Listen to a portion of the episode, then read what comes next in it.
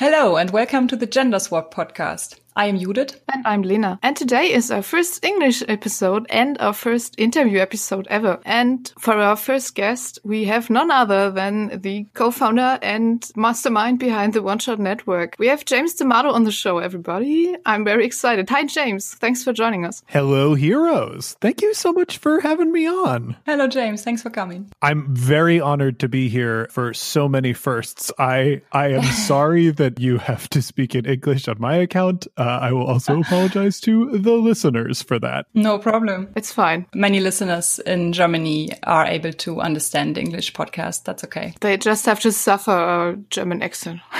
yeah. So, in the last interactions with our Twitter people, we uh, came to know that not everyone knows uh, the One Shot Network here in Germany. So, would you be so kind and maybe just do a little introduction and tell us about your network and your work? Absolutely. So, the One Shot Network is a company that's based in Chicago, and we produce entertainment content surrounding tabletop games. Some of that is actual play, uh, recorded instances of people playing tabletop RPGs, and the rest is discussion. So that can be interview programs, that can be programs that sort of talk about the industry, like our show's uh, Session Zero, which examines role playing from a psychological perspective. We have two psychologists who examine what psychological effects role playing games might have on people and how we can understand these games better uh, through the lens of psychology. Wow, interesting. Yeah, or Asians Represent, which is all about Asian contributions to uh, role playing games, celebrating folks who are Asian and uh, working in the industry now, folks from the past who we might have missed, and sort of examining Asian representation uh, in RPGs throughout history in where it succeeded and more likely failed, uh, and how we can do better moving forward. so, so that's that. But our flagship shows are One Shot and Campaign. One Shot is a show that I host where about every month we produce a new actual play in a new role playing system, and we release those as weekly hour long episodes. So, in our five year history, we have featured well over 100 games on our program, just sampling them, uh, giving listeners an idea of what it's like to play in a different role playing system. Uh, most of the players that I work with are either comedians or game designers. Uh, so most of our episodes are very funny, uh, but we also do have, you know, a couple series, a handful of series where we try to go for a more emotional, dramatic presentation. Yeah, you made me cry like a lot.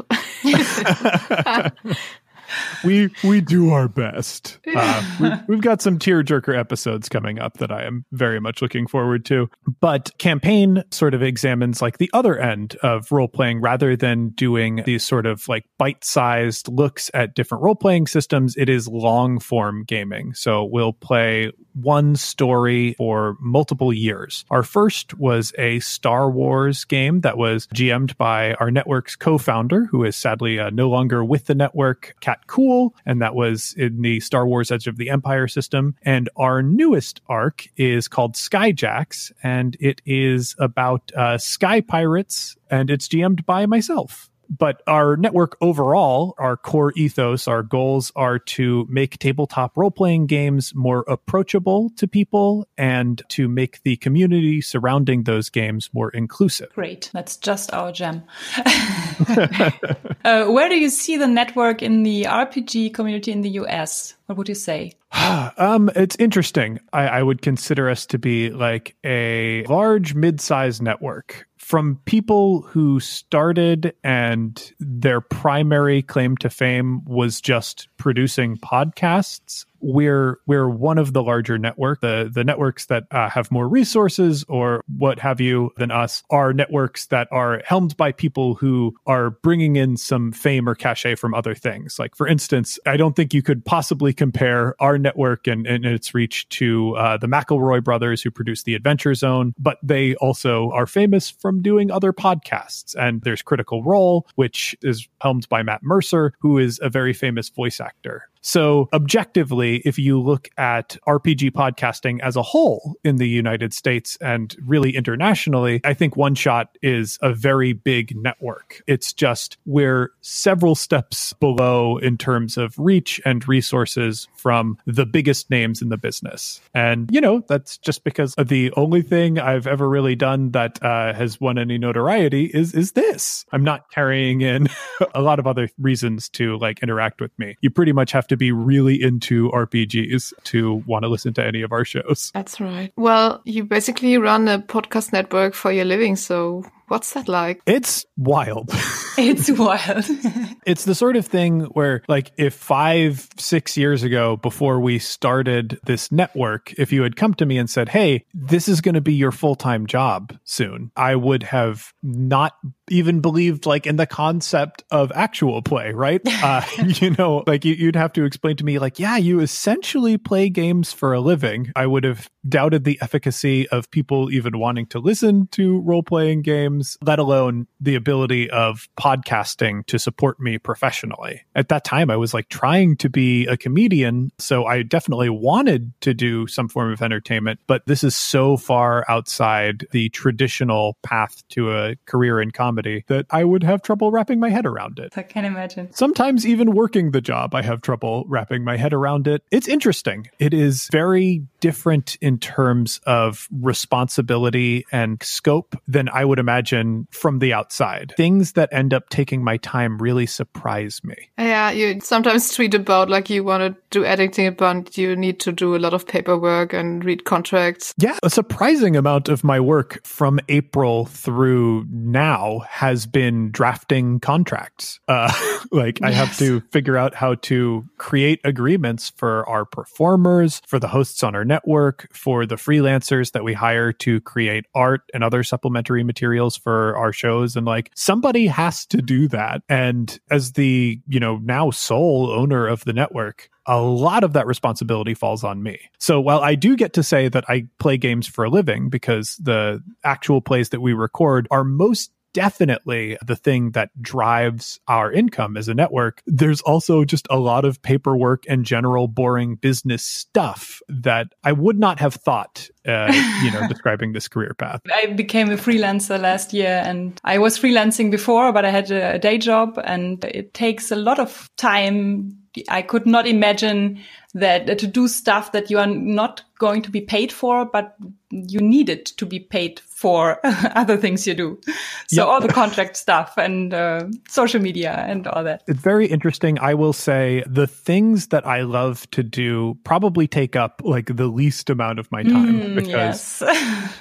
editing a show, like to produce an hour long episode, editing can take anywhere from two to six hours, depending on how challenging the audio file that I'm starting out with is. Like I'm usually a two to four person, which I know based on conversations that I've had with other people who do similar work, that is very fast. But, you know, you think of the ratio of game that I have played to work that I do to produce the entertainment content, vastly most of my time is spent in editing. How do you pick the games you record on the show? Um, I mean, I have a follow up question to this one because you just decided to do something very different this year. Mm-hmm. But how did you generally pick the games you feature on the show? So, generally speaking, I am always kind of scouting out for new stuff for us to feature. Uh, so, there are a lot of different paths uh, that things will find me. You know, like one super obvious one is that I've played the game before in my gaming past, and I know that I enjoy it and I just want to share it. The amount of games that exist like that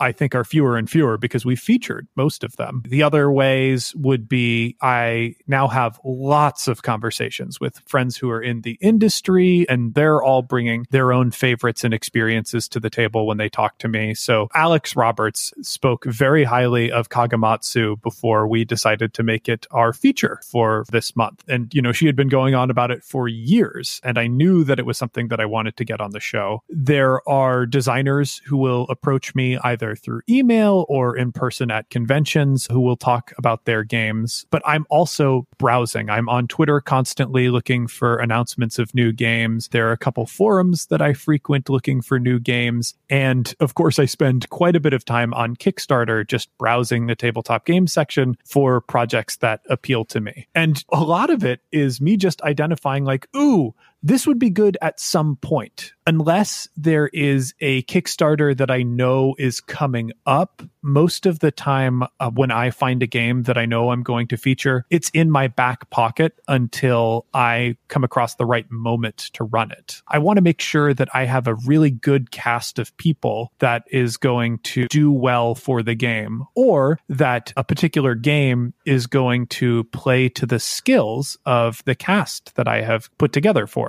Like Dogs in the Vineyard was a game that we featured probably, I think that was 2016 or 2017. But Dogs in the Vineyard is a very sort of dramatic Western game that was designed by Vince Baker. It's a very cool system. It's kind of dated now, but a lot of the innovations that came out of that system have precipitated to other games in the industry. Like it's this real cornerstone piece of early 2000s design. And Vince Baker wrote it about his personal relationship with Mormonism on top of Western themes and whatnot that was tangled together in it. And I have two friends who happen to be in the Mormon church. And I wanted, like, if we were going to explore the game, because there is kind of this angle on it, and that's kind of a complex thing, I want to be sensitive both to the artist who first created the game, because they were trying to say something with that piece of design. I couldn't put together a group like like JPC, James James Dugan and Alex Manich, who were from our Three Rocketeers episodes and Inspectors episodes,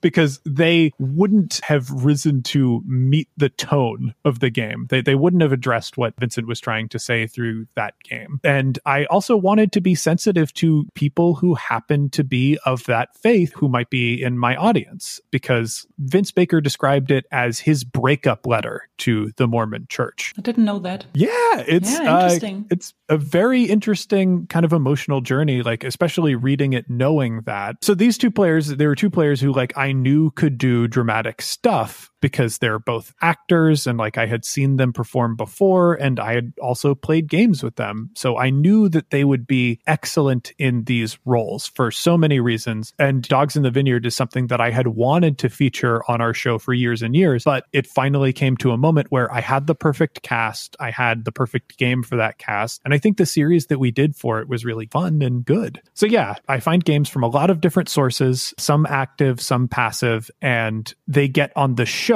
usually once I have constructed the perfect cast to pair with the game. Well, in uh, the last episode, the first in 2019, you announced that this year you will only feature games that are written by marginalized authors. I would like to talk about this a bit more because it's a great idea. I, I love that you're doing this. And it, it's like Judith said, it's a gem, the whole more inclusive, more diverse RPG world. Could you tell a little bit how he came up with that idea? Absolutely. You know, one thing that I try to do as someone in this community is look to marginalized voices, whether they are people who are already established in the industry or people who are trying to break in, to sort of periodic temperature checks of how are we doing as stewards of our community? Is this hobby actually approachable? If I were a marginalized person who wanted to get into tabletop RPGs and I tried to take my first steps, how easy would that be for me? Are there things that would prevent my being able to indulge in this hobby?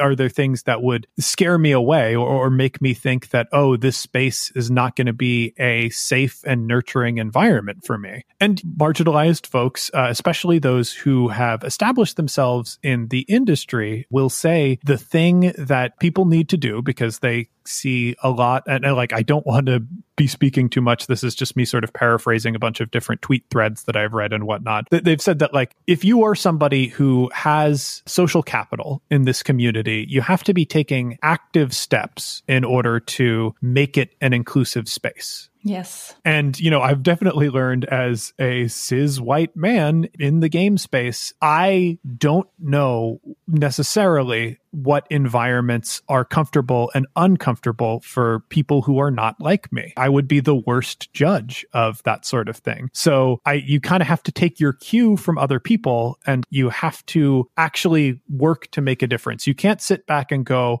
"Okay, I would accept somebody from a marginalized identity at my gaming table. I would be happy with it." And I know most of my friends would be happy to have more people involved in the community. So that's my due diligence. I'm done. that doesn't work. If a marginalized person rolls up at uh, my game table, we won't say no. He just has to come. yeah. yeah. The thing is, there are a lot of people when you suggest that gaming is not an inclusive space, the first thought that they have is, well, I'm an inclusive person. Yes, exactly. Uh, there's still some uh, kind of gatekeeping going on, whether it's only because the community is so homogenous and, and white and yes, cis male somehow still, so that I can imagine imagine it was uh, hard for us, I think, to uh, go to our first cons as yeah. Women. But we are white women. Uh, we have no trouble being around our friends. And I can imagine if you are not an able-bodied person, if you're not white, the, the look of this community is some kind of gatekeeping in itself. Yeah, exactly. Like a lot of people, when they think about, okay, well, what is keeping folks from marginalized groups from really embracing RPGs as a hobby? The first thing they think of is active gatekeeping. You you know, negative yes. people in the space who are warding people away but that's only a fraction of the overall thing that's going on. And this plays into a lot of the decision that we made. Because I was listening to these conversations, because I was hearing people say this, I decided to look at one shot and see eh, from a critical lens, how are we doing and what more could we be doing? And the thing that I found is that if you look at the one shot archive up until now, we have definitely tried to feature the work of people who are from marginalized groups, whether that that has to do with race, whether that has to do with sexual orientation, whether that has to do with gender or ability. There's a vast sort of diversity that we tried to get. But at the end of the day, uh, about 80% of the games that we have featured on our shows have had lead designers, people who are in primary roles and benefit the most from the publication of that game, have been games that were helmed by cis white men. And the thing is, I wasn't trying to make it so that cis white men were the primary represented group. In fact, if you had asked me what did I want, ideally I would have said, "Oh, I want diversity." But 80% leaning towards cis white men is not diversity. But I guess probably about 80% of all games being published in general are by white men. Yes, it just happens. That could be a huge part of it. Like that that's one element of it. So I wasn't trying to do this, but this thing happened. So it sort of makes you take stock of the fact that structurally our industry as a whole is oriented to cater to cis white men. That's who's in the space. That's who's meant to be comfortable in the space. And I just told y'all like how I find my games. I find my games by looking at conversations on Twitter, by going to conventions, by browsing Kickstarter. And the fact is, cis white men have a clear privileged advantage in all of those categories. They're just more likely to get noticed, not even just because there are more of them and because there are more games designed by them. Those spaces are oriented to cater to their needs. Yes, it's like a self fulfilling prophecy.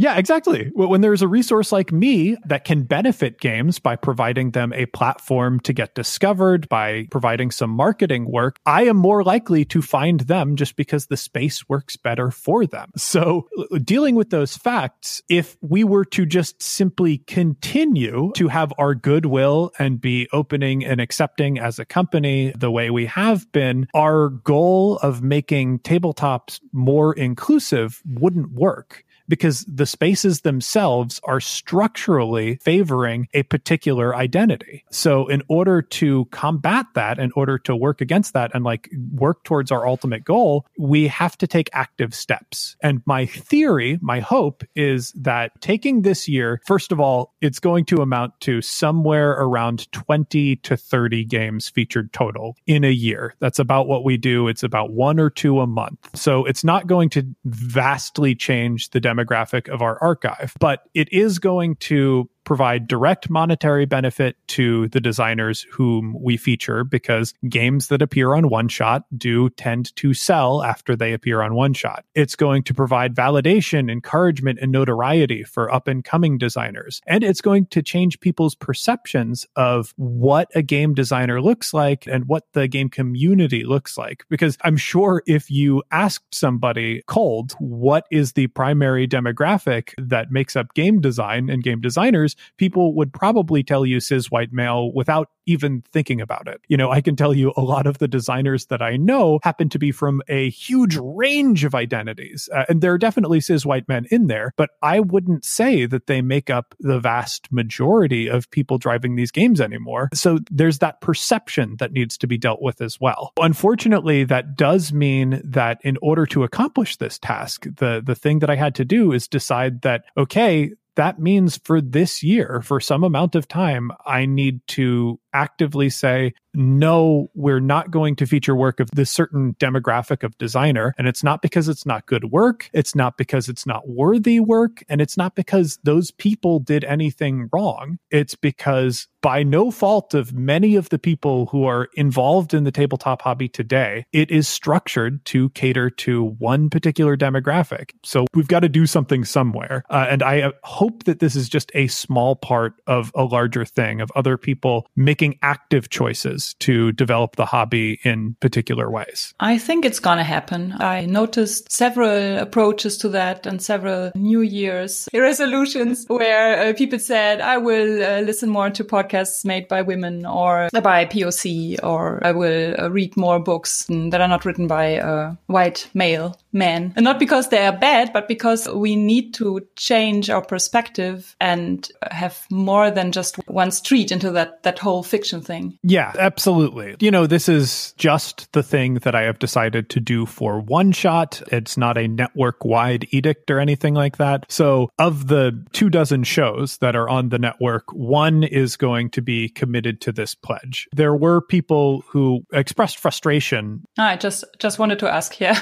yeah it expressed frustration that we were cutting out cis white men or, you know, we were taking away platform from them or being exclusive in our quest for inclusivity. And it's simply not true. Like, if you really, really want to consume content that examines the work of cis white men, you can do that a lot of places on Everywhere. the One Shot Network. Yeah. And the, the fact is, a lot of those designers, they're going to have opportunities elsewhere. Making this decision means that this year, my good friend and partner on the network, Jim McClure, is going to be launching a game that he designed, and One Shot can't feature it that doesn't mean he's not going to get promotion on the network and that his game is not going to get the opportunity to get viewed elsewhere. Those opportunities still exist. We're not excising people from the industry. We're just looking at a problem and taking steps to address that problem. Like at the end of the day, I want the one shot archive to reflect that we are a company that cares about making the industry more inclusive. And I can't do that if 80% of the games that we've featured are just from one demographic of people. Yeah, I think it's very cool you're doing this. I hope it pays off in uh, purchases for the games you feature and more representation of marginalized creators. Yes, fingers crossed. I'm hopeful not so much that there's going to be direct benefit because again, at the end of the day, that's 20 games. So that's 20 designers that we're going to be able to prop up and make sure that there's some benefit for. I am hoping that other people who are in my position in the industry can take a look at this and sort of examine what is my intent for the industry? What are my desires for the industry versus what am I actually doing to accomplish that?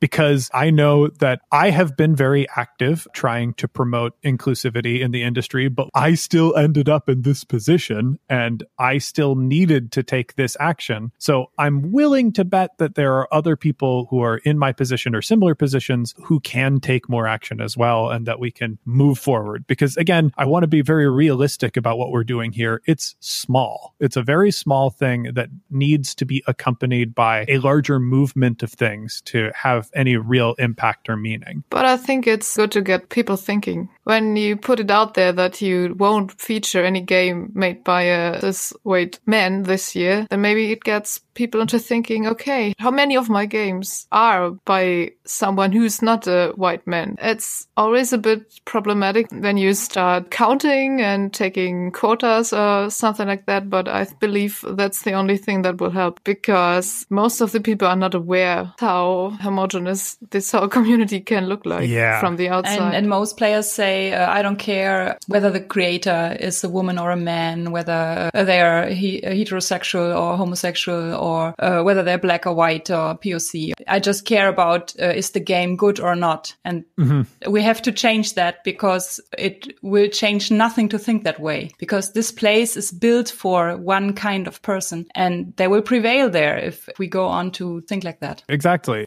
there are a lot of people who uh, have convinced themselves that the games that are successful, the games that exist are there for a reason and that that reason has to do specifically with quality or games that they like. That is all made up because of some sort of objective truth that they have discovered. And in a lot of situations when people think that way it is just their privileges talking and they're really not taking time to examine what it is that's going on. I also think the gaming community will only be enriched by more diverse creators because i think there's a special games or the way you would design a game that is just not the same for everybody. I mean, I don't think a man could have written Bluebeard's Bride.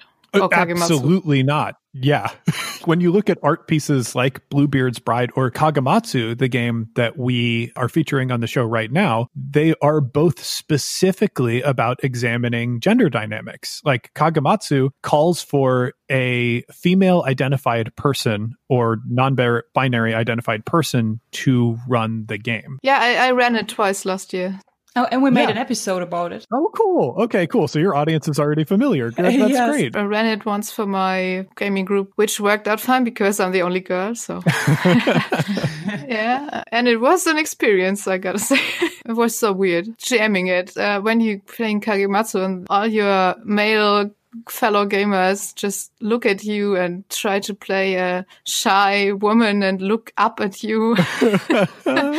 It's so strange. It really is. It's kind of a magical experience in a way. And yeah, totally. be- because of that game, like that game is one of the foundational design texts that Alex Roberts used to create Starcrossed. The idea of having a lead and a follow partially precipitated from relationship dynamics in Kagematsu. Yeah, that makes a lot of sense. And those are two really out of the park, amazing, innovative games that I really doubt a traditional designer would have come up with. You know, the person that people are picturing as dominating the industry. We just can't have great design like that unless we invite new people into the space and get new perspectives. Role playing games are driven by empathy and putting yourself outside of your own identity and role. And you can't do that if there's just one type of person who is dictating how things in that space operate. You're going to keep getting the same experiences over and over again. As we just dived into that political thing, I have another question for you. You sometimes do political calls for action uh, since the Trump election. And we are under the impression that there's uh, also some negative feedback regarding it. Yes, it's mostly come in Patreon exit surveys that I see, mm. uh, and one or two emails. I mean, not one or two. There are a handful of emails that we have received as time has worn on of people voicing their displeasure with that. For those that don't listen to One Shot, which is the show that we do it, at the end of our episodes, we put in a political call to action where I say to my audience, hey,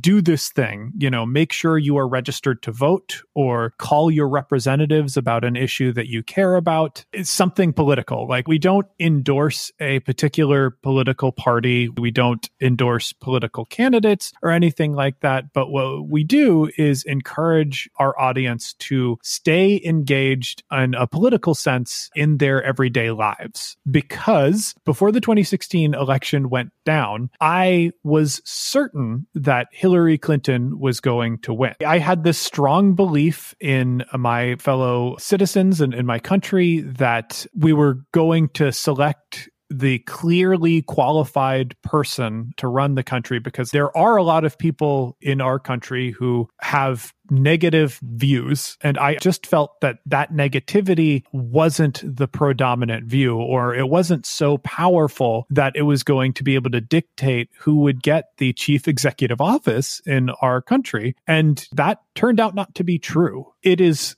kind of fine to step back from politics if you think that your involvement isn't necessary. Like during the Obama years, my views largely were represented. Like there are a couple things that I disagree with President Obama about, but but in retrospective, it's uh, it's all small mm-hmm. things. There are a couple things, but uh, like for the most part, I felt like the country was trending in the right mm. direction, and that even the conservative leaders that we were looking at that were vying for office, they weren't George Bush. Bush. I thought in George W. Bush, the country had learned an important lesson about, I don't know, about social progress and about the negative impact all of these policies had on people. And it turned out that that perception was wrong and that through my inaction, possibly, I had led to the complacency that built up this climate where this terrible person was able to be elected. So I looked at my life and like, okay, what, what did you do to prevent this?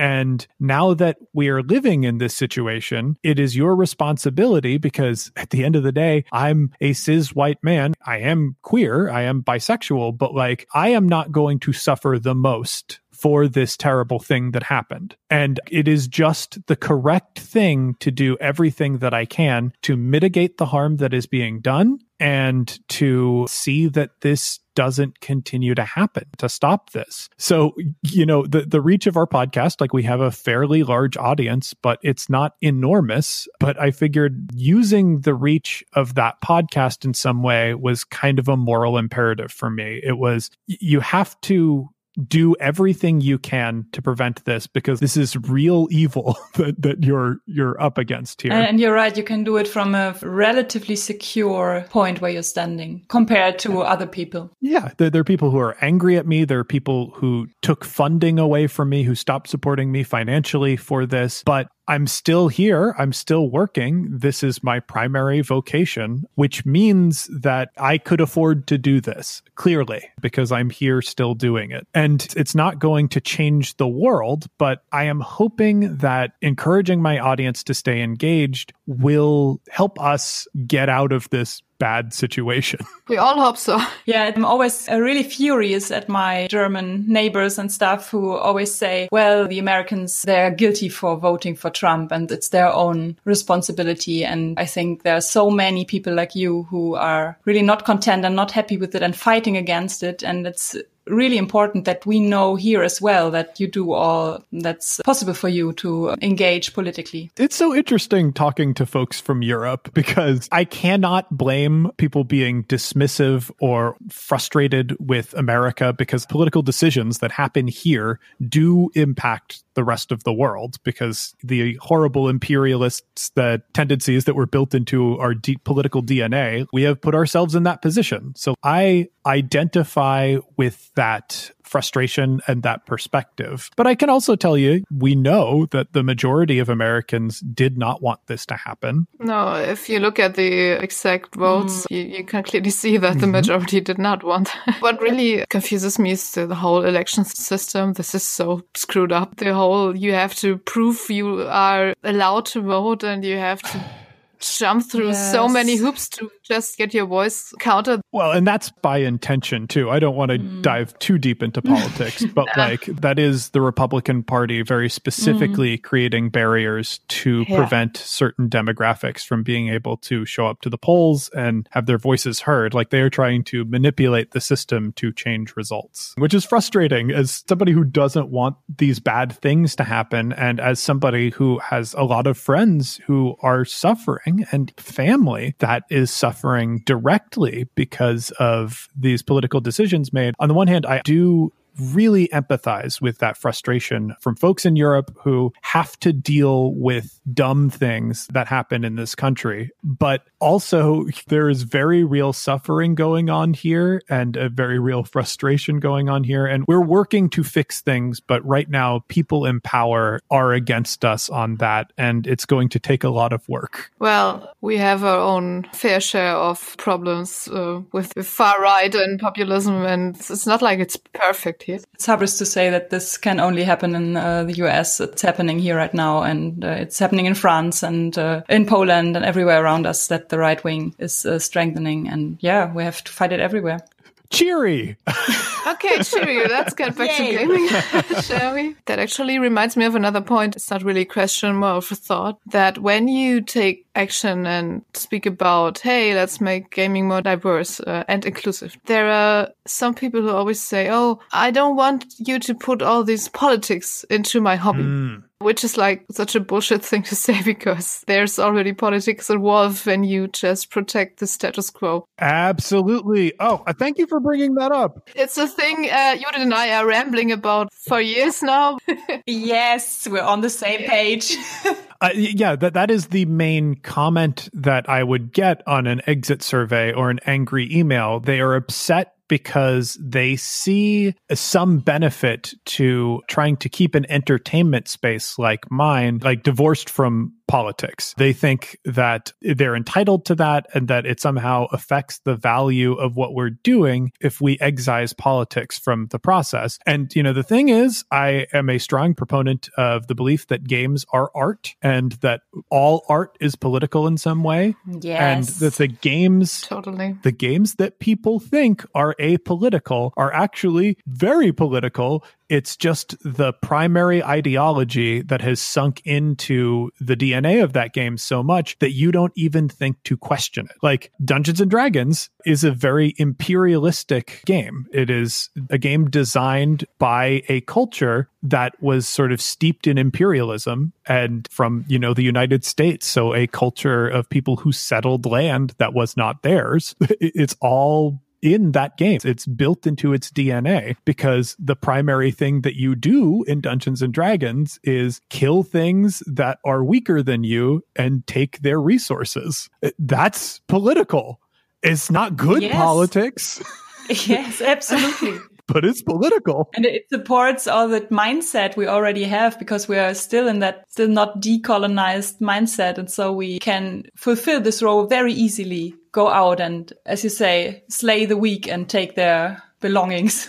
they are the evil weeks. Yeah, well, exactly. And, and that's the thing. It identifies anything that does not operate the way your culture operates as evil. Like that is built into the mechanics of the early editions of that game. That's just how it's supposed to be. And also, we did some research um, about romance and RPG because we did two episodes on romance and sex and relations. And there was one article that talked about the Numenera love and sex in the ninth oh, world yeah. uh, glimmer and the article was stating that in most fantasy or sci-fi setting there's only explanation for a society that is different than the usual patriarchal heteronormative society. So it's just explained why it is different. It is never questioned why it is the way we know from our real world. Yeah, I mean, if you started writing down the ways that our real world culture would operate, I think by the end of it, you would end up with something that appears very satirical because there are some buck wild things that we just accept as normal. yeah. Like, hey, you have to sleep with a guy when you go on three dates. Yeah. No. or it says something about you. And boy, if you do it before then, that also says something about you. oh, yeah. one more thought, uh, one more question about gaming. Do you think your way you look at games or you look at people you gamed with before you were trying to make gaming more inclusive has changed? Like when you play D&D or uh, when you imagine you go back to playing D&D with some old college buddies or high school buddies, I don't know, uh, would, would you still enjoy it? You know, I think I would be able to enjoy experiences that I had before. Like, I mean, take Shadowrun, for example. That is a game that my relationship with it has transformed so much if through my experiences at One Shot. Shadowrun is the first game that I played after playing Dungeons and Dragons. And to me, it was like a revelatory design that challenged so much of what I thought the RPG experience had to be and opened the world and made it so much wider and bigger for me and what was possible in games. And now today, after playing all the games that I have played, I know that Shadowrun is probably just a half step over from D&D. Also, I kind of thought, ooh, this is kind of a neat progressive political thing. Like it's being satirical. It's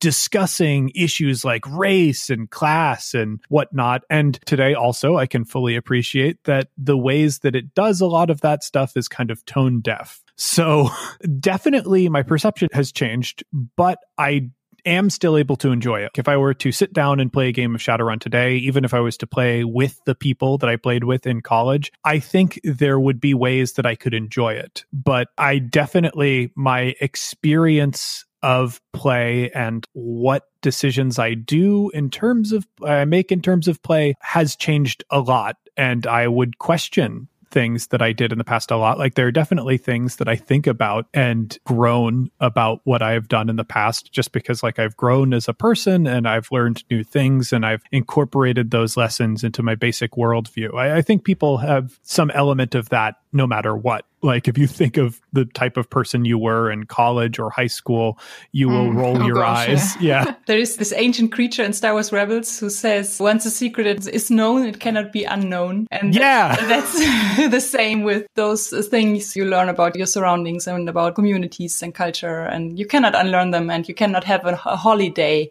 from it, I think. It's always with you. Exactly. And it is a blessing for sure because it gives you the better opportunities to do the right thing and correct problems. And it's a curse because you live with the guilt and shame of things that you are not proud of. But I still think, like, yes, there are fun things about this experience. There are things that I can enjoy about this experience. Like Daniel Kwan, one of the contributors on our network, is a historian and he is an Asian Asian man, uh, Asian Canadian man. So he is very aware of the position of folks in marginalized cultures. He's very aware of the negative impact of imperialism on the world and on himself, really. But he also runs this wonderful after school program where people play role playing games. Children play role playing games and learn from them. And he still enjoys D&D. Like he is playing a D&D game with his partner and they are enjoying that process. So I think there are ways to recognize problematic elements of things and still engage with the art and still enjoy the art. The thing that you have to be aware of is in the process of doing that, that you are not putting more active harm into the world. And if you can sort of separate that, I think it is still possible to enjoy things that, that have problematic elements to them. And you can incorporate new things into stuff that has problematic elements. I think you can change Exactly. it a bit. It's not chiseled in stone. Yeah, on, on his episode of Backstory, Daniel and Alex discussed the prospect of making uh, anti-colonial vision of D and D. Of like, you know, what does that game become if you take colonialist elements out of it? Are you going to learn things about other cultures and appreciate things about other cultures? How do we intersperse these anti-colonial ideas with action and elements that we find fun in gameplay. And you know, it turns out, even from the few minutes that they indulged that thought exercise, that there is something there. There's something palpably fun there. So you can take the fun of that experience question okay like what what's fun about dungeons and dragons what do i enjoy about this thing and how do i challenge problematic ideas in it to make it more suited to my tastes now that i have a greater awareness You wrote a book. I did indeed. and we discussed this book in our personal play episode. Yes. A term which I believe you also kind of invented. I will say, since we're talking about personal play and its origin, I believe I'm the first person who said that term, but I have discovered in between writing that book and now that there were people who referred to that as lonely fun and as also Barbie play. yeah, Barbie play is a term we came across as well. Yeah, we wondered if this is a German term because we really found very few articles or information about this, and the only thing we we found was on a German website. So we thought it w- was maybe invented by German. It very well could be. The larger thing that this told me is whether or not uh, the idea of personal play is an idea that it was unique when I had it, um, because it most certainly wa- wasn't. People were talking about it by other names. It's definitely a thing that people don't talk about that often. No, we we got a ton of reactions to that episode. So hey, I do that too. People really opened up. That was great. I love the term personal play because I think Barbie play is a little bit like Derisive. The one article we found about that was talking about okay, someone who does Barbie play is someone who only thinks about the fluff pieces of his character and not doing the important work of optimizing the crunchy stuffs. Yeah, I don't like the way that term sort of creates a hierarchy. It feels very dismissive of the activity of personal play and also of Barbies. and the value Yeah. of role playing with dolls and action figures, which is the first role playing experience that a lot of people had in their lives and not something that we should look down on. Very true. So the thing about your book, which is called the Ultimate RPG Character Backstory Guide, just to put it out there one more time. when I read it, it felt very D and D centered. I don't know if this is a fact that you know, but in Germany D and D is not such a big deal as in the US, and I think Ooh, neither of us has ever played a game of D and D in her life. Wow, Um, that's yeah. We have our own kind of D and D like setting here in Germany. so a lot of the ideas in the character backstory guide might translate to that. Yeah, totally. It was just funny in a way that it clearly uses some certain D&D terms that are just not familiar when you never played D&D. Oh, wow, wow. Totally okay because even if you never have played D&D, you probably know most of the terms. D&D is such a huge cultural impact. So although we never played D&D, we know a lot of stuff about it. I was just wondering if there was a goal to design it especially for D&D players or if D&D is just so implemented in the US gaming experience that that's always the starting point. the reason that I decided to orient it not so much towards D&D there is a lot of specific D&D stuff in there but you know when you think of it it's a 100 exercises in the book and maybe about 10 of them are explicitly referring to D&D in certain ways. The predominant thing that's in the book is that fantasy, like medieval fantasy role play is the primary setting that it envisions. And that is because in the United States and English speaking spaces for role playing games, it is impossible to excise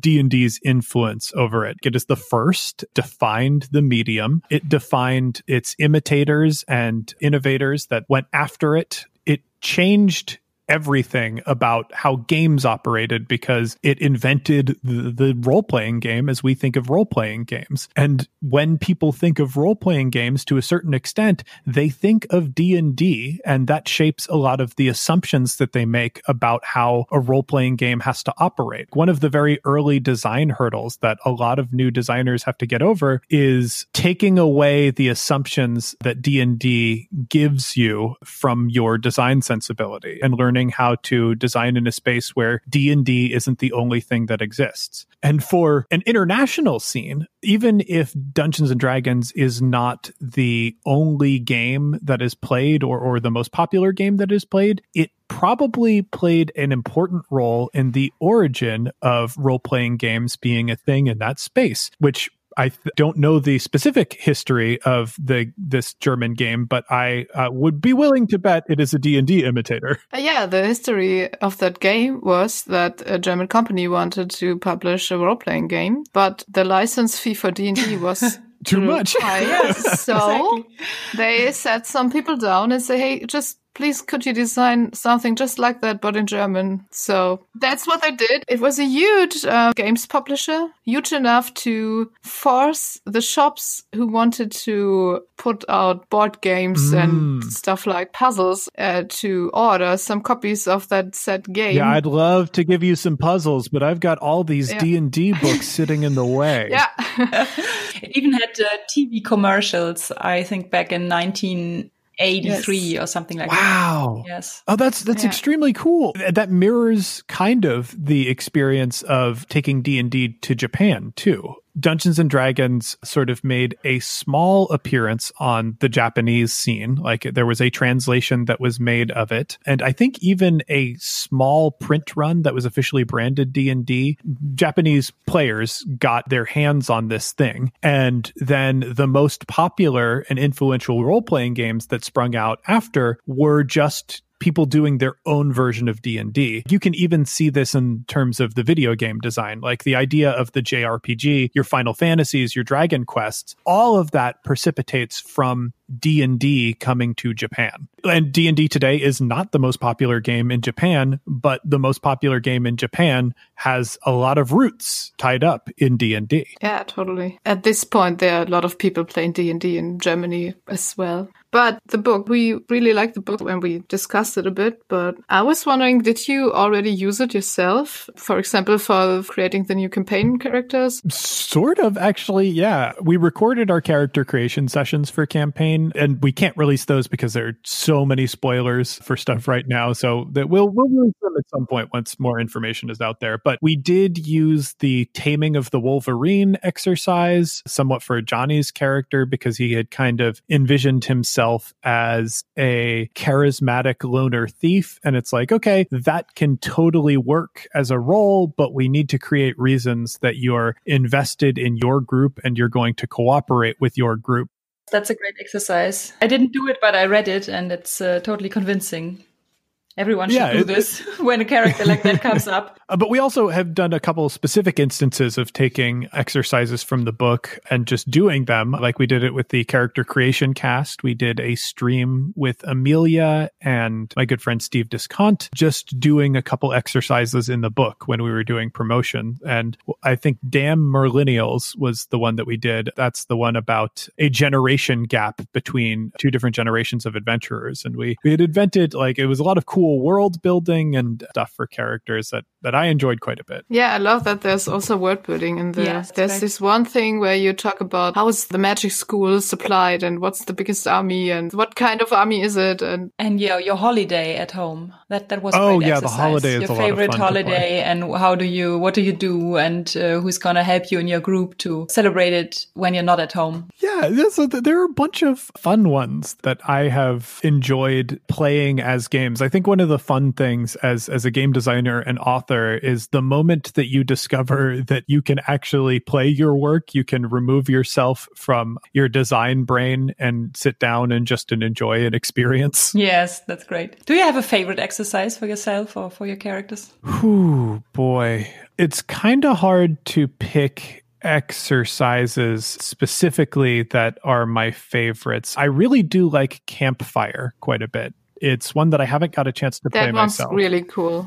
Yeah, I, I want to play it because it is kind of an homage to the way that Kat and I would play when we were in college. Our dungeon master was very much a by the book dungeon master. We were playing 3.5 and pretty much no matter what was going on, if we were traveling and, you know, moving through a wilderness or something, we would have the chance of a random encounter during the night so we needed to have characters stay on watches. And we sort of got into the habit of when two characters were on a watch, there would be a period of time where they would just talk in character and role play with each other in between their spot checks. And that's how Kat and I developed our taste for the narrative side of role playing. And so I tried to create an exercise that kind of mimicked my experience of that, that would encourage players to invest in the other characters at the table, become interested in that, and develop backstories as a side effect of learning more about the other people at the table to build that in-game intimacy because these are still characters revealing secrets of their past and you know build that up as like kind of a beautiful quiet scene that happens in the middle of the chaos of the rest of the game so you could play that outside of the game or you could just bring it to the table and incorporate it as a mini game that you play during your regular role-playing sessions That's a great idea. I might incorporate it into my uh, Blades in the Dark session. Ooh, that would be so much fun to see. We're always in some uh, small places hiding and have lookouts, and I think it's the right thing to do. Yeah. Yeah, I, I would I would love to see that. We have one more question about the actual recording. oh, go for it. In our last episode, we talked, among other things, about safety tools in gaming. And I was wondering if you use them in the recordings and which one do you use? And if someone makes use of them to cut out a certain scene or topic, would you leave that in in the recording or would you rather edit it out? So for safety tools, generally, like in campaign, because that's the one thing where we first incorporated safety tools on the Star Wars campaign, there was a point where Kat introduced the X card mechanic to the table. And one of the flaws with the male comedian brain, like in working with improvisers, is a difficulty to be vulnerable and expressing that vulnerability through humor. So I don't think that group embraced the safety mechanic or uh, understood the value of the safety mechanic super well. We still use the X card at the table and like I try to explain it every time when we record campaign.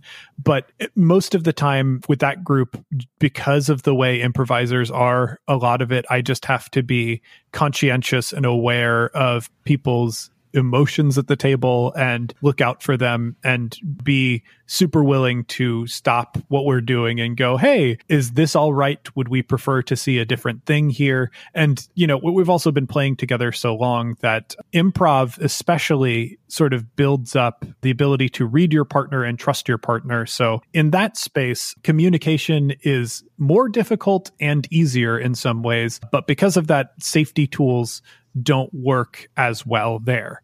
On one shot, we definitely use safety tools. I usually introduce them to games where I think there is a big potential for people to be challenged. We recorded a couple months ago a session of The Watch, which is a powered by the apocalypse role playing game. Ah, the game we want to play so badly. Yes. It Sorry. it rules. I'm very, very, very excited about it. We we did use the X card for that episode because there's just a lot of challenging emotional content in the watch. Our watch episodes are going to be airing in around March because we're going to make them our 300th episode. Uh, Oh, great. we recorded that with the broadswords and it is going to be very very good i'm super proud of how that turned out um, but returning to safety mechanics i also use safety mechanics anytime it is just built into the game anytime a safety mechanic has been used on a one shot program, we have left it in. We've left it in because we see using safety mechanics and using them visibly as another thing that promotes inclusivity in the hobby because it makes role playing spaces safer if people understand how safety mechanics work and opt into using them, are willing to use them, get become more familiar with them, it gets easier for people who have the potential to be triggered by challenging content or content that most people wouldn't think of as challenging. Like it makes it easier to navigate that space.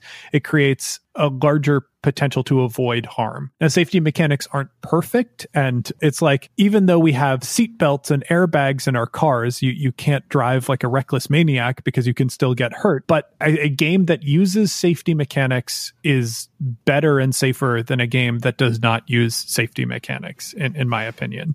And I try to use them where I think they're going to be most effective and appropriate and featured in a way that will promote their use in, in other areas. That's a great analogy with the car. I feel it's important to normalize the use of safety tools. Absolutely. We played a Edge of the Empire game in November and uh, put the X card on the table and my players were, okay, we probably won't need it. And I said, no, we probably won't, but it's just, it has to be normal that the X card is on the mm-hmm. table. So I'm putting it there, even though we're playing a funny Star Wars game tonight. I liked playing Starcrossed with Alex uh, because in the episodes that we did for the podcast, she she used the X card. In the setting build up, I, I remember that one, but I was not sure if there were others you edited out. No, I, I like if if it happens, it stays in there because it's part of the game. It's part of the game, and it's. I, I think it's so funny that there are two X cards, so everyone has it on on their side of the table and doesn't have to reach, mm-hmm. so it's not dangerous. Point at the X card, and, uh, and the tower won't fall if you do. Really elegant.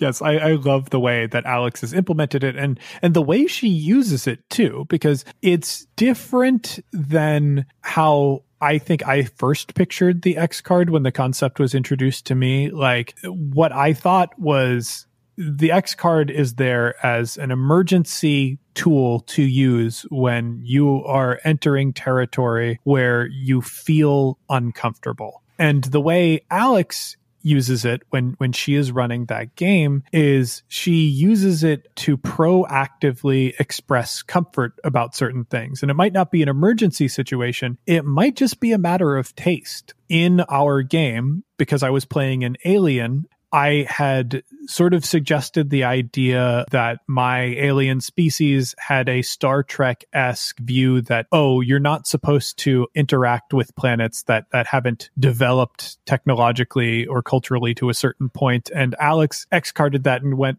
that's a really colonialist thing that Star Trek does. And I don't love that. And I don't want that to be a part of this game. So using the X card that way, like you still respect it the way you respect the X card. And like you think about, okay, she's not comfortable with incorporating that type of world building into this game. That gives me a good idea of the type of experience that she might want to have and what to avoid and how to make this more comfortable and fun. So it's not even just, oh my God, I've been triggered. I need to stop this harm now. It's, you know, I don't like that because it's related to more complicated issues that I don't like. So we'll use this X card to say, hey, we don't want this content to be in the game. That's advanced use of the X card. Great. It's interesting. I've also seen pushback against that too. There was a designer of color on Twitter who was saying, Hey, I don't like the way the X card is used sometimes because privileged players use it to avoid engaging with material that they don't understand or find challenging when it's not necessarily presenting a threat to them. Their example was somebody X carding a situation where they were dealing with police being more critical of a character of color in the game.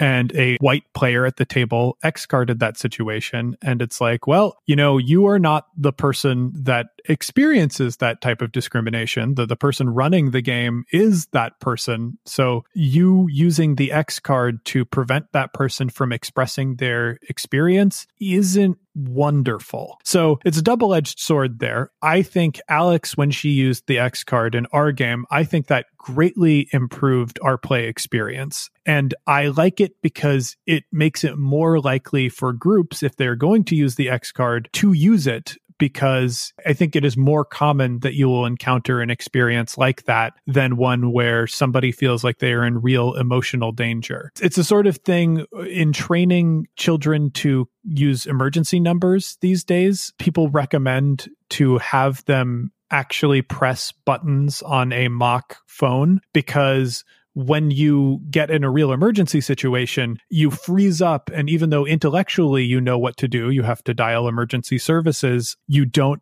actually follow through with that because you're not familiar with performing that action. To make the X card more viable as a solution and all safety mechanics more viable as a solution, you actually have to use them and be familiar with their use. So, like, I really like that. But I also am super leery of the idea of people opting out of experiences where they could actually learn something because they're uncomfortable with their privilege being challenged in some way. Great. That's uh, actually the first example I heard of uh, how an X card could actually be harmful or just not great.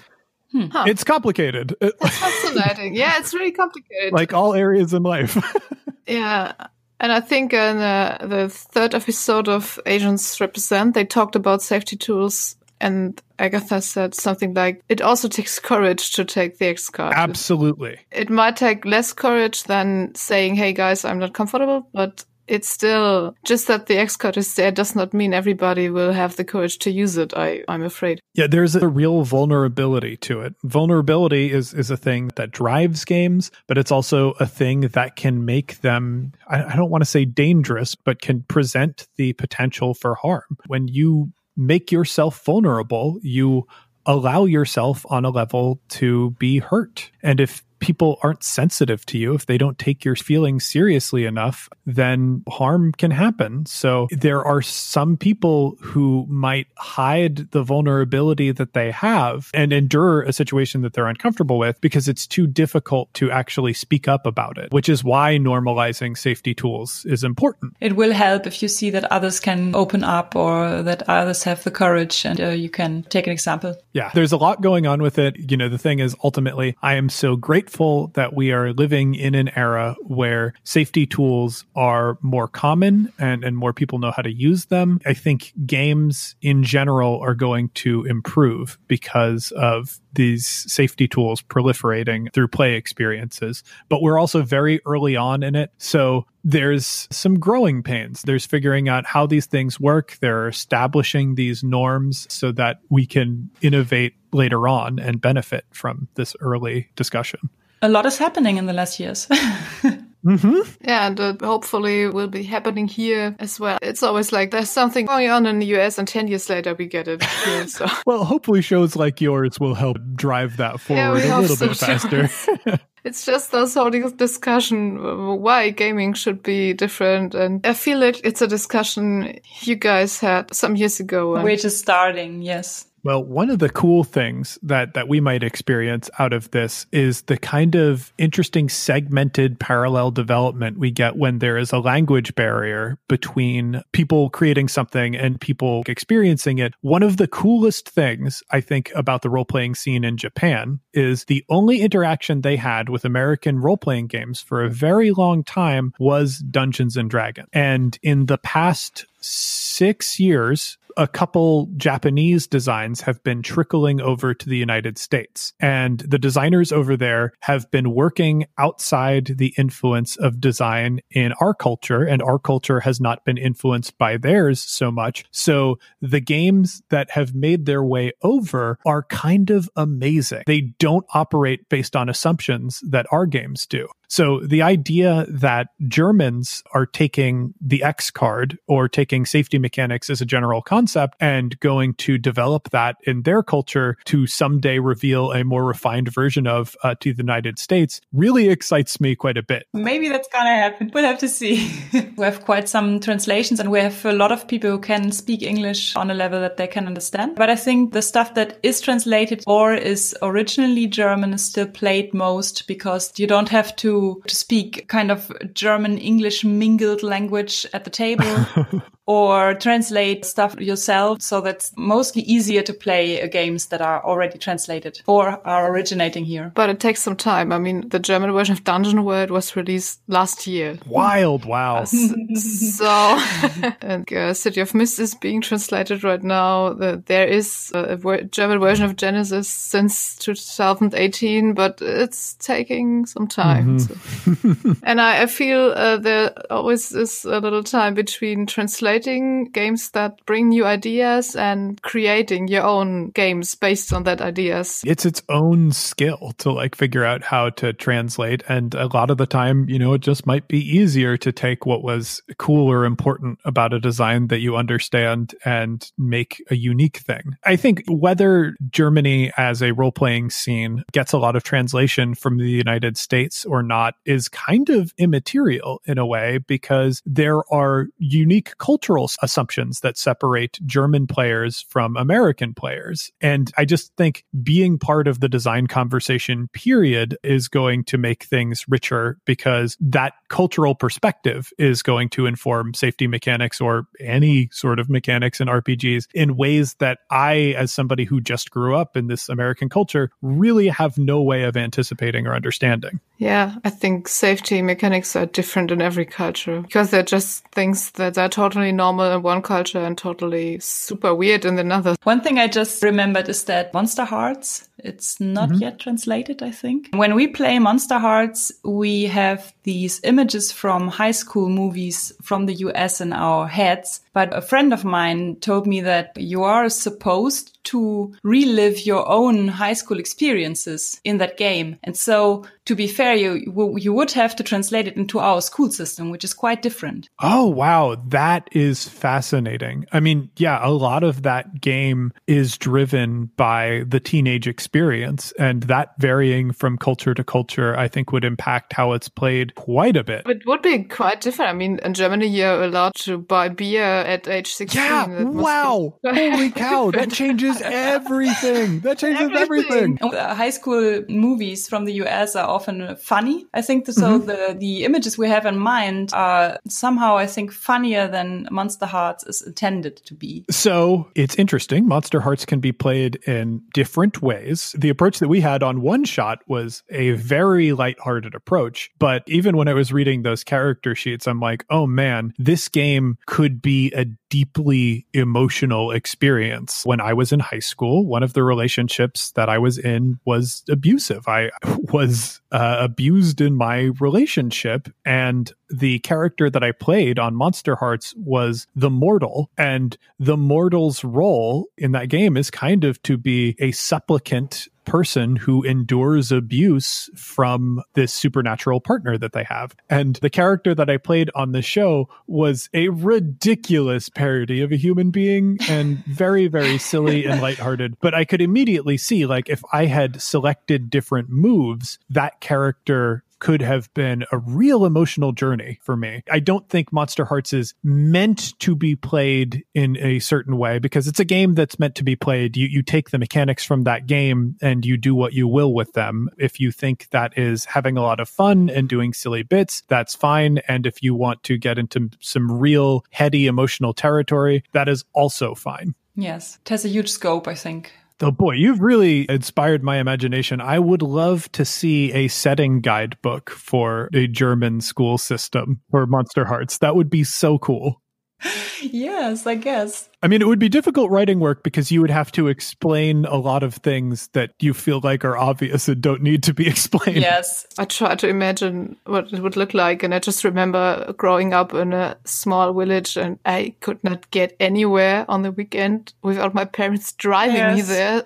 Same here. yeah, that could be pretty extensive. I, I'm a big fan of the System Mastery podcast. They reviewed a game from I think like a decade ago now called Panty Explosion, which, uh, despite its name, was a game that like most of the material in the book was just a very detailed description of how the Japanese school system works and what the experience is of a your average Japanese girl going through that experience and like what social pressures exist and what hierarchies exist and things like that. So that was so dense and like it colored so much of their experience of what that game was. So there is a lot of potential for uh, that book to get out of hand for you.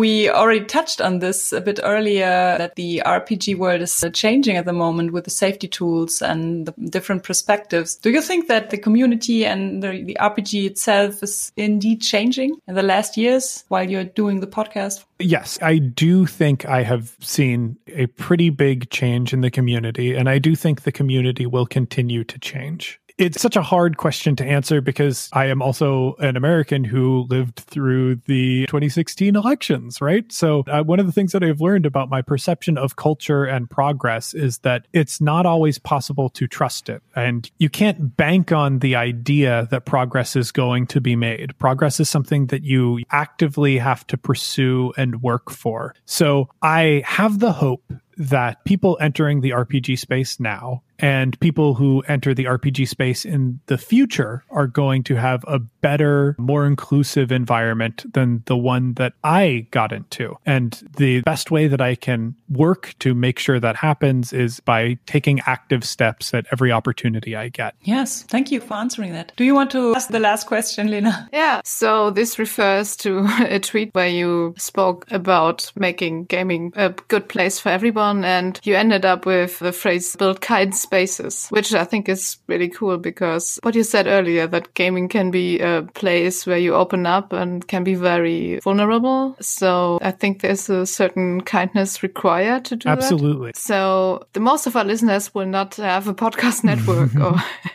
be publishers or something. So do you have some advice how you can achieve these uh, kind of places in your own gaming group or at a convention? Uh, any practical advice? Yeah, I think so. I definitely want to mention that build kind spaces, and sometimes I say like build nurturing spaces or foster nurturing spaces, that is precipitated from my admiration for the designer Avery Alder, who worked on Monster Hearts amongst many other wonderful games. She, for a year or so, maybe like a year and a half, stepped away from game design entirely to pursue a different career. And frankly, a lot of factors played into her decision to not be in the gaming space anymore. And one of the things that she said when she came back on her interview on Backstory was she said that like when she left she felt like that position and the culture was not nurturing her. And coming back with monster hearts 2 part of the investigation was is this space and being in this space going to be something that nurtures me? Am i going to get enjoyment out of it? Am i going to see success from it? Should i be spending my time here and I think about Avery and all of the wonderful games that she has made and the influence that she has had on the community at large and like my own personal role playing experiences, even though I've only met her once, her designs have changed my world in a lot of ways. And I think about the fact that we were one or two bad experiences away from her never interacting with this space again, from completely excising this incredibly talented and valuable voice. And what if that had happened earlier? So when I think about environments, the thing is, you're not just trying to be accepting. Accepting is very passive. Accepting is somebody brings you something and you accept it. You don't outright reject it. Uh, you have good job. You, exactly. You've you've done nothing. Congratulations. You've you've done absolutely nothing. You, you have to be nurturing. You have to care for something. So you, you have to make sure that the people that you share this space with will derive some kind of value from being here. And that's where kindness and nurturing come in. And that's the core philosophy that I have is make sure that the people that you're sharing this space with are going to get something out of it and that the negative aspects of being here don't override the positive aspects of being here I talk a lot about vulnerability because as an improviser, it's been drilled into me like how valuable vulnerability is and the different ways it can be defined. And navigating an RPG space is all vulnerability. It is vulnerable to expose weaknesses, and a lot of people think of that first when they think of vulnerability, but it is also vulnerable to expose passions. When you say, I think this thing is cool or important, or this makes me happy, you kind of open yourself up in a way for other people to come along and dunk on that and yes. like disrespect that Totally. Oh, that's the worst. And also disrespect you, which sucks. And role playing subconsciously, we're doing that no matter what. Because when we play characters in role playing games, we are creating protagonists. We are creating characters that are the stars of their own stories. So, on a certain level, when you bring a character to the table, you are saying, I think the ideas that make up this character are cool and important. I would have fun occupying this space for hours at a time just doing that, just making a character, bringing it to the table and sharing it with other people is an act of profound vulnerability. So being sensitive to that is the root of an actionable way to make a kind space. Understand when people talk about role playing games, because it is kind of a fringe hobby, they are talking about their passions. They are exposing a vulnerability to you. When people tell you stories about their character, you know, it's kind of a mimetic idea that that is the most horrible experience that you can endure. But when people do that, they are sharing a deeply, deeply personal experience of themselves. I'm also a person who greatly admires fan fiction as, as a hobby, right? I think reading somebody's fan fiction is more intimate than reading their diary because I think people are more likely to lie in their diary, uh, lie to themselves, to lie about fictional characters that they're super passionate about and what they want to see from those characters. And, you know, fan fiction crosses over so much with role playing games and like its emotional function. So be aware of that vulnerability because it's huge. It's huge. And if you accept those things that people give you, those intimacies that people have for you with kindness and respect, you will start building the space better. Everything beyond that is uh, make sure you are taking steps. You know, you can ask yourself, am I going to be accepting? Am I going to handle this in a passive way where I expect progress and change to be brought to me? Or am I going to be an active participant? Am I going to be nurturing and actually work to make sure that this is a good place to be? Because the price that we could pay is Avery Alder, is brilliant people like her who will give you great experiences. And it's a shame if we cut ourselves off from that because we're being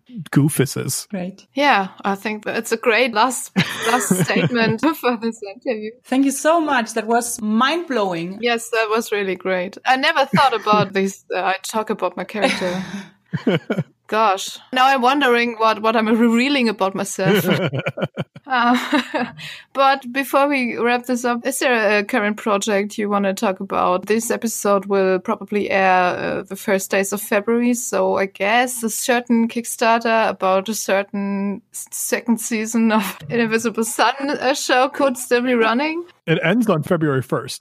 Well, guys, at least James thought the Kickstarter would be over by the time this episode airs. But as it turns out, and as I, present day Lena, who is editing this episode, can tell you, it is indeed still up and running until next Friday, the 8th of February. So if you want to check it out, you can do this by following the links in the show notes. If you don't know what I'm talking about, A Woman with Hollow Eyes is an actual play of The Invisible Sun System by Monte Cook. It is GM by Darcy Ross and it stars James D'Amato and other cool players in a tale of surreal magic, queer love stories, and exploration of the fascinating world of Invisible Sun. It also has a really cool way of interacting with the audience watching in the Twitch live stream. Despite the time difference preventing me from ever watching an episode live, I enjoyed watching the stored episodes on YouTube very much. Season 1 of The One with Hollow Eyes is one of the coolest things I watched in 2018. So if you want to check it out, you can head over to the One Shot YouTube channel, which I'll also link in the show notes. You can also search for A Woman with Hollow Eyes in your podcast app or an Apple podcast, because season one is also being released as a podcast. I'm really looking forward to season two. It is already funded, but there are still some cool stretch goals I would really like to see. So I'd be very happy if you check it out. And to use a phrase James always does on his podcast, with all that out of the way, let's get back to the show.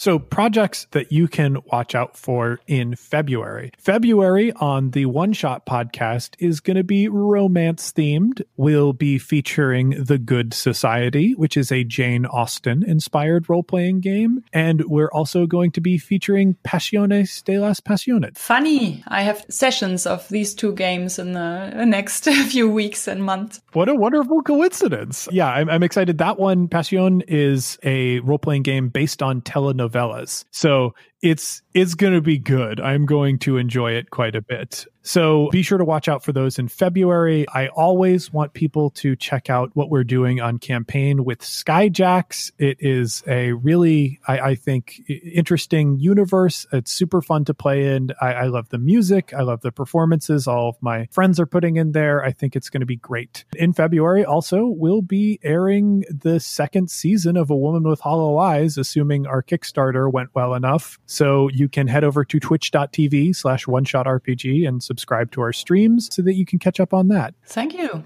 Okay, great. That was our seventh episode of Gender Swap Podcast and our first interview with James D'Amato, our first interview of all times. And uh, if you liked it, you can tell us on our Twitter, which is called at Gender Swap Pod.